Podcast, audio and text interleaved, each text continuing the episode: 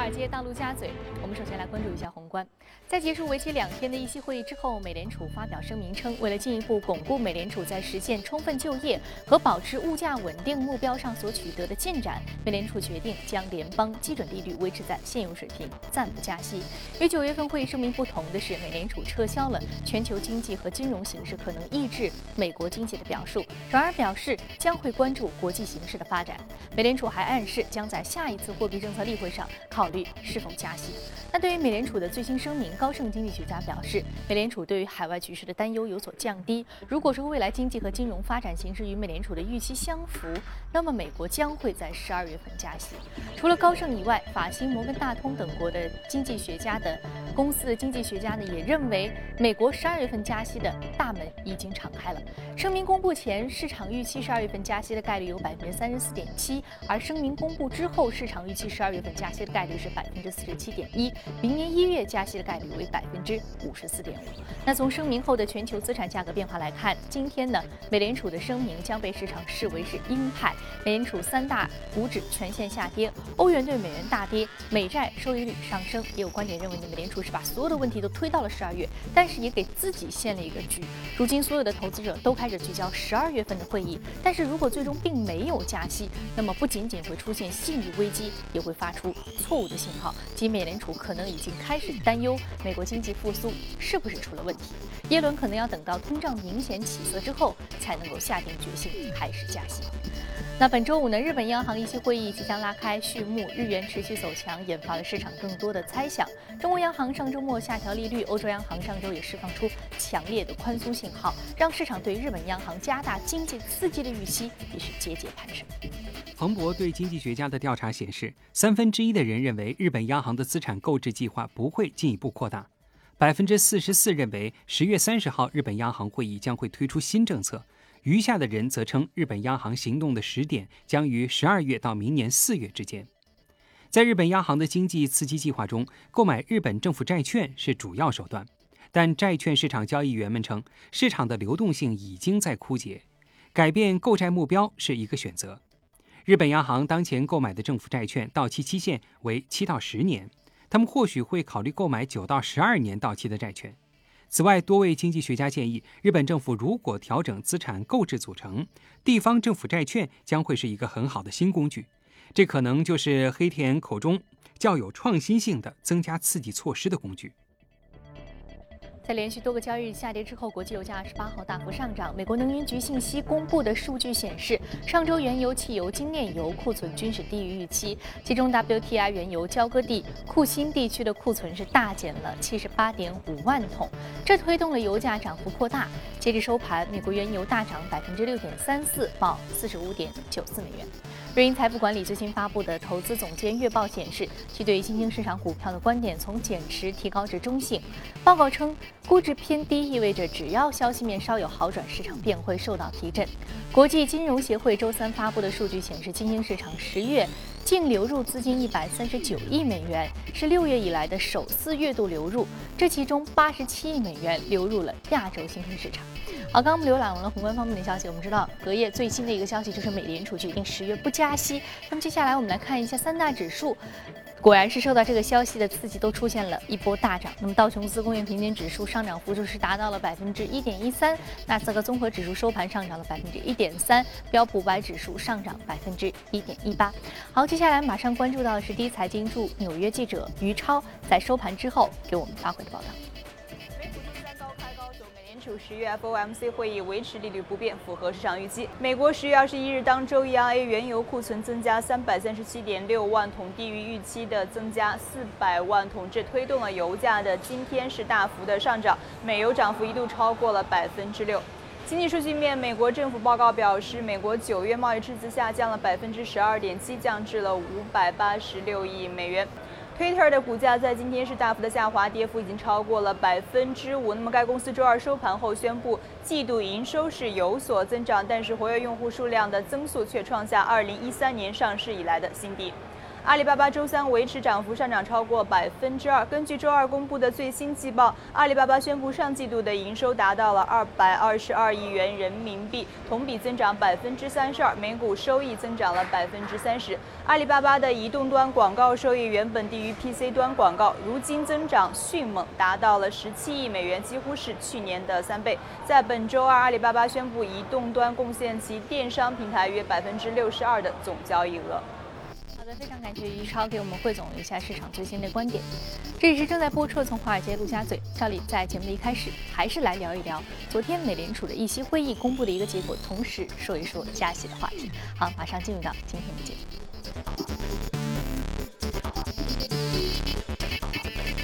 好，今天我们请到现场的嘉宾呢是来自于新电光的研究总监徐秋杰先生，徐老师早晨好。早上好，宇飞。嗯，我看到加息现在十月份是已经尘埃落定了，十月不加息，那么接下来就是十一月、十二月了。现在市场认为百分之四十七的可能性是十二月加息，那您的观点呢？呃，我的观点是，首先就看一下昨天他的声明，他这个声明实际上是比以前鹰派的多、强硬的多，嗯，而且呢，呃，它实际上是一种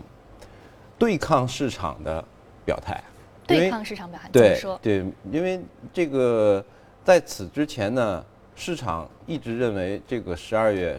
就是加息的概率是逐渐下降的，因为劳动力市场也好，美国的经济复苏也好，还有强势美元的影响也好，就是说美国的经济并不是像大家认为的那样好，特别是不像这个美联储看看到的那么乐观，那么所以大家认为。十二月份加息这个概率越来越小，越来越小。但是昨天的声明呢，这个美联储的措辞是还是比较要强硬的，要强硬一些。那么十二这个导致就是十二月份的加息概率暴增，所以它重新燃起了市场对十二月份加息的预期。对，所以现在的情况就是市场认为你不应该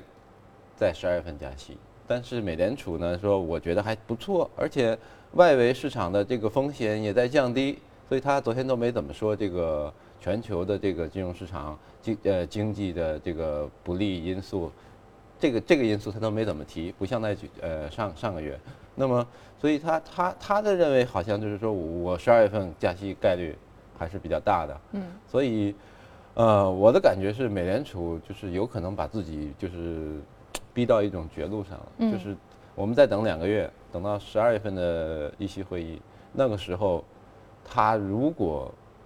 就是要强硬的加息，对市场来讲是一个伤害，呃，不不能呃，是一种呃很大的意外。嗯，如果他不加息，顺应市场的这种预期，那可能也是一个比较大的意外。意外，所以说现在它使得市场有一种。很奇怪的一种想法，就是说你加不加息，可能对于市场都是不太好的。你加息了，对于市场可能因为外围市场一直在宽松，所以对于美国经济是不是能够承受这种加息，大家很质疑。那另外一方面就是说，如果你不加息，那么美联储的信誉可能会受到影响，因为你说过今年要加息。呃，他已经说了一年了，所以他如果不加息的话，真的不加息的话，十二月份那对市场倒是一个短期来讲确实是一个大利好。嗯，但是，呃。不知道，因为他现在从最先的最新的声明来看，他加息的概率提升了。嗯，加息概率提升了，提升了百分之十。之前在立决议公布之前是百分之三十七，现在变成百分之四十七。对，嗯，百分之十的一个预期增长，其实也使得市场呢现在观点出现了一些点的小变化。但是我们看到明年一月加息的可能性依然是超过了百分之五十，大家的一个预期是这样的。那我们来看看外围市场，外围市场，呃，包括日本央行也是近期要开始这个利率决议了。那它是不是会延续一个加大宽松、加码宽松的这样一个态势，顺应中国央行和欧洲央行目前的一个宽延续宽松的一个格局？那您觉得呢？这个日本日本方面，它。就是安倍经济学嘛，嗯，三支箭，这个它货币宽松也是其中的，嗯，一贯的这么一一个一个手段，对，所以它应该还是，呃，会维持，至少会维持它现在这个宽松的一个规模，也有可能会增加，嗯，那接下来我们其实就在等，坐等十二月份看美联储会不会加息啊？全球在宽松，美联储会不会收紧货币政策？如果没有收紧，那么到明年又是什么时候？我们也将会持续的关注。非常感谢徐老师简单的一个点评。那接下来呢，我们马上通过盘面了解一下各位领涨的板块和个股分别是什么。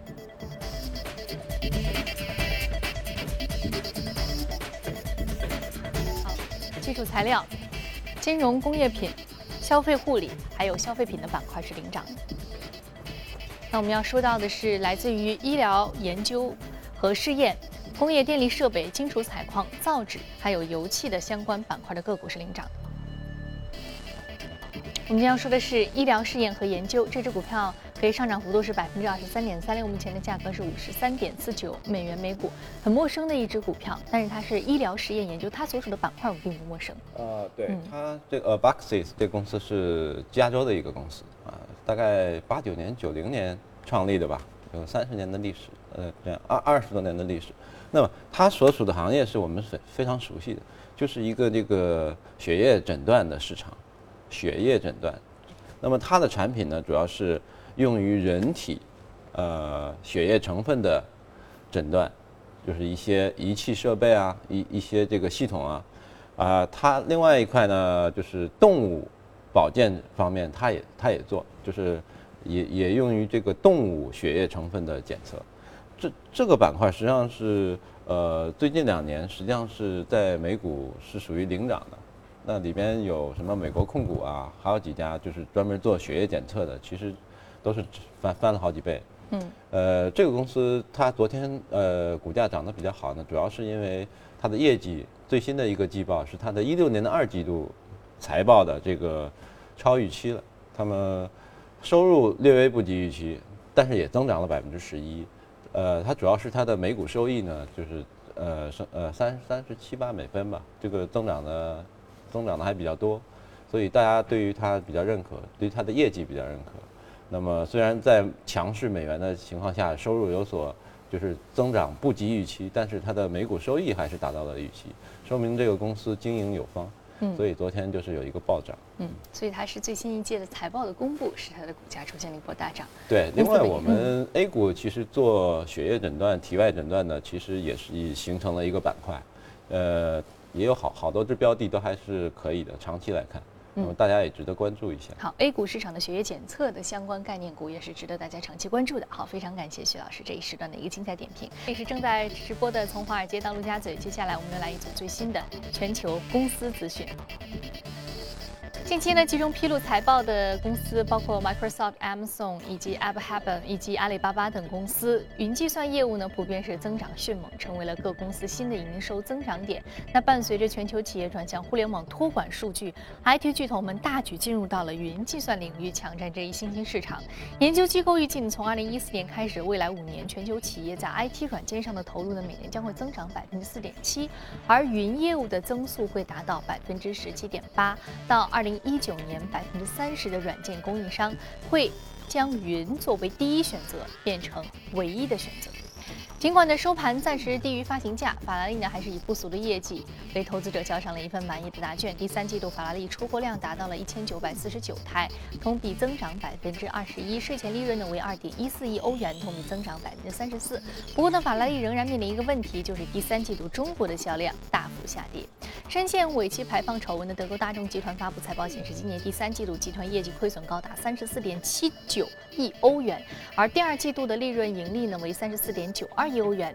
大众集团表示，为了应对排放门，大众第三季度共拨备了六十七亿欧元，由此导致巨额亏损。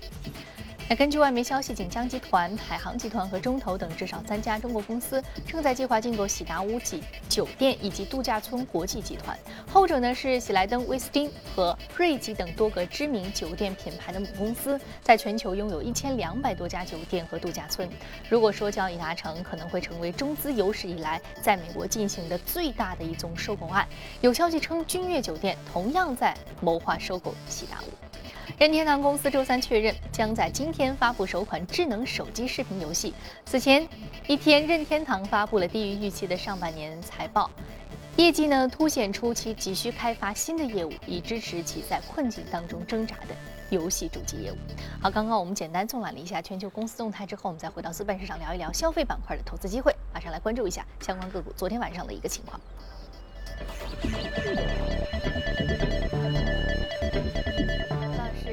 家乐氏食品板块是一个谷物类食品的一个生产商，下跌百分之零点一七。另外呢，说到的是布朗福曼酒业，也是美股市场上非常重要的一个龙头酿酒制造商，微幅上涨百分之零点零一。嗯，肖老师，我们知道像这个消费板块的个股呢，相关的一些标的是非常容易去长久关注的。一个是因为它本身的品牌深入人心，长久的一个品牌文化；第二，主要原因是因为它这个一个抗周期板块，而且它有一个外延式增长的这样一种需求和先天的优势啊。所以说，我们对食品饮料板块一直都是比较关注的，尤其是在经济周期波动的这样的一个大环境背景之下。对，就是在特别是在经济下行、处于下行周期的时候，这些。呃，食品啊、饮料啊这种消费板块呢，就比较有吸引力，因为它就是业绩会可能波动不会那么大。那么，而其中的优质公司，我们说优质公司就是说产品质量特别好，那么品牌在消费者心目中树立的非常的这个也坚固牢固的，那么这种具有品牌产品质量，呃护城河的这种公司，它呢就。反而有有可能，就是它的业绩会能够在经济下行的时候也能保证增长。就比如说，呃，这个呃家乐士也好，还有这个布朗福曼酒业也好，他们业绩其实都是一直在不是很大的增长，但是都是百分之五或者百分之十这样一个季度一个季度的增长。所以你如果看它的股价的话，就比如说那个布朗福曼酒业，它过去五年呃过去七年涨幅有五倍之多，那么。呃，我们先说这个家乐氏吧。家乐氏它是美国第二大谷物食品还有休闲零食的这个制造商。它谷物食品主要是美国人的早餐，那个麦片、麦片粥，就是麦片粥在美国人的早餐当中，就和我们早晨的米饭、包子一样重要，就和我们的豆浆、豆浆、油条一样重要。豆浆那个豆腐花，就就这种地位。嗯。那么，因为它做起来很简单嘛。嗯。呃，牛奶一牛奶一冲，然后微波炉加热一下就可以了，对吧？那么，呃，它这个是龙头地位，就是在麦片市场上。另外，它饼干啊、冷冻的速食品啊，什么这些，还有那个巧克力棒啊，什么这种零食，也都销销量非常大，也都在全球一百多个国家，嗯我们国家也可以买得到。确实是我们国家，就大概五年以前吧，这个谷物早餐这样一个。呃，潮流开始风行起来，来它加上它这个是个纤维食品，加上它又比较健康，所以说很多我们中国人的早餐餐桌上也会有谷物早餐的这个身影。呃，所以说这个不仅仅是它本国的一个品牌，更重要它对于全球的一个扩展。那它对于外延式的一个增长呢？它有没有一些收购并购的布局呢？有的，有的。这个家乐氏其实一直在并购，它呃早先在九十年代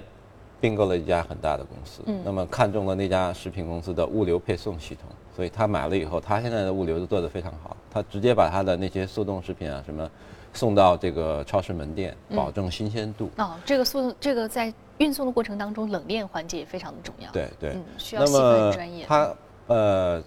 就在两天前宣布的这个收购另外一家，就是叫做戴蒙德食品，那么十五亿美元的报价，呃，专门做休闲零食的，是一家美也是上市公司。